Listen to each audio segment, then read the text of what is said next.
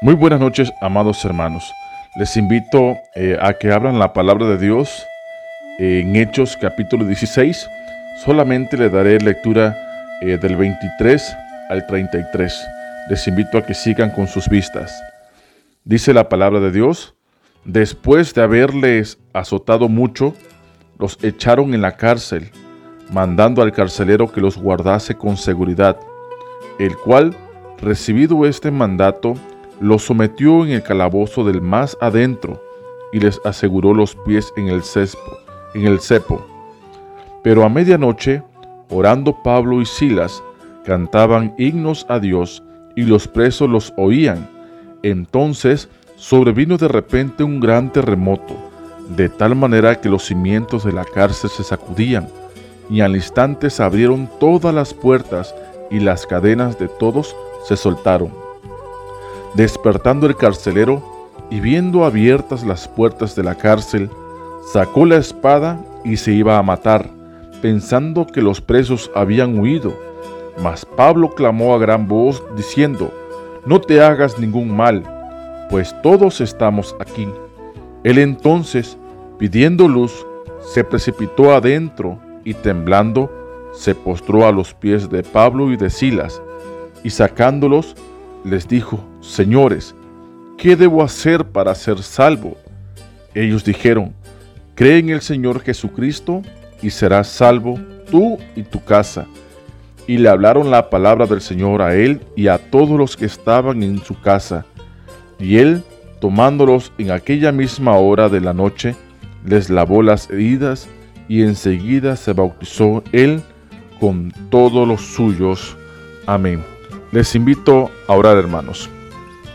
Padre amado, gracias te damos porque nos enseñas eh, en tu palabra, Padre, que siempre te, vas a manifestar en la vida de, los creyentes, de aquellos que aman, Señor, tu, tu, tu nombre. Gracias porque a través de tu palabra podemos también, Señor, ser alimentados. Y te rogamos que nos hables, Señor, en este momento, porque queremos aprender. En el nombre de Jesús nuestro Señor y nuestro Salvador. Amén. Bien, hermanos, si ustedes han leído Hechos capítulo 16, eh, verán ustedes que en esta historia Pablo, y Sila se encontraban en la ciudad de Filipos, en Macedonia, pero pues no estaban haciendo, este, no iban a, pasear o, de viaje como muchas veces, ¿verdad? Nosotros lo hacemos a pesar de la, la circunstancia que estamos viviendo sino que ellos viajaron precisamente a hacer la voluntad de Dios y siendo obedientes al Espíritu Santo. Ahí en Hechos 16 del versículo 6 al 9, y atravesando Frigia y la provincia de Galacia, les fue prohibido por el Espíritu Santo hablar la palabra en Asia. Y cuando llegaron a Misia, intentaron ir a Bitinia, pero el Espíritu no se lo permitió, y pasando junto a Misia, descendieron a Troas. Y se le mostró a Pablo una visión de noche. Un varón macedonio estaba en pie y rogándole y diciendo, pasa Macedonia y ayúdanos. Entonces, eh, se encontraba en la ciudad de Filipos, en Macedonia precisamente, haciendo la voluntad de Dios, siendo obediente al Espíritu Santo, como acabamos de leer.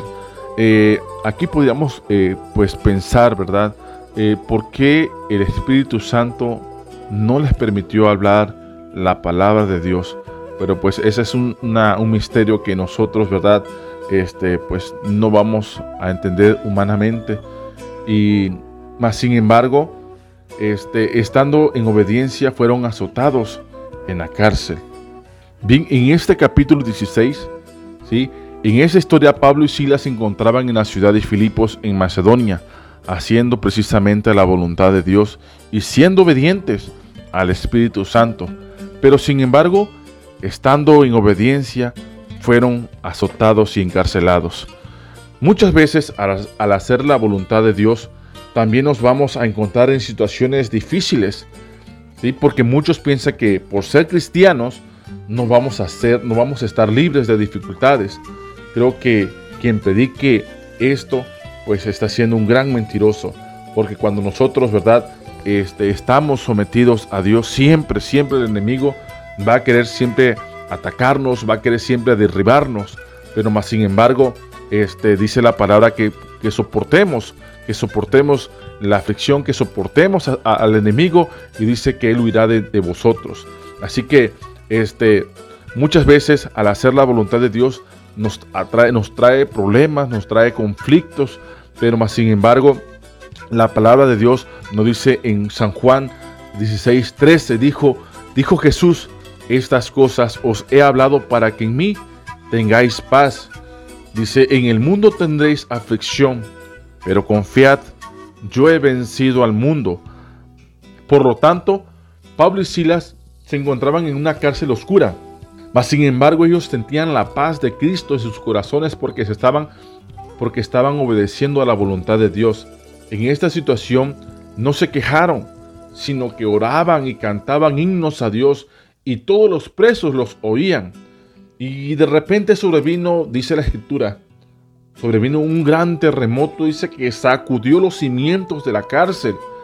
Y dice que abriendo las puertas y las cadenas se cayeron. Imagínense ustedes, hermanos, en ese momento, en esa situación, este, de que, por ejemplo, yo me, imagino cuando el temblor eh, fuerte que hubo, todos queríamos salir en ese momento, ¿verdad?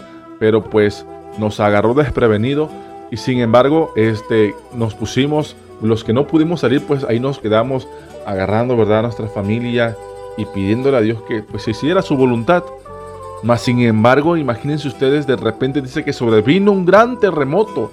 No sé de qué categoría sería ese gran terremoto.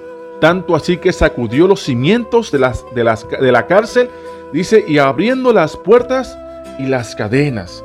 Dice que de esta manera eh, esto nos enseña cómo, cómo, la alabanza y la oración eh, son armas poderosas en estos siervos que fueron este, valientes sobre todas las cosas, los cuales se pudieron impactar la vida de muchos de estos hombres que se encontraban en ese lugar. Dice eh, en 2 de Corintios 10:4, dice, porque las armas de nuestra milicia no son carnales, sino poderosas en Dios para la destrucción de fortaleza. A pesar de que estos siervos estaban en la, en la cárcel física, Dios llevó a Pablo y a Sila a ese lugar para traer verdadera libertad y salvación a estas almas que estaban también en esta misma situación que ellos.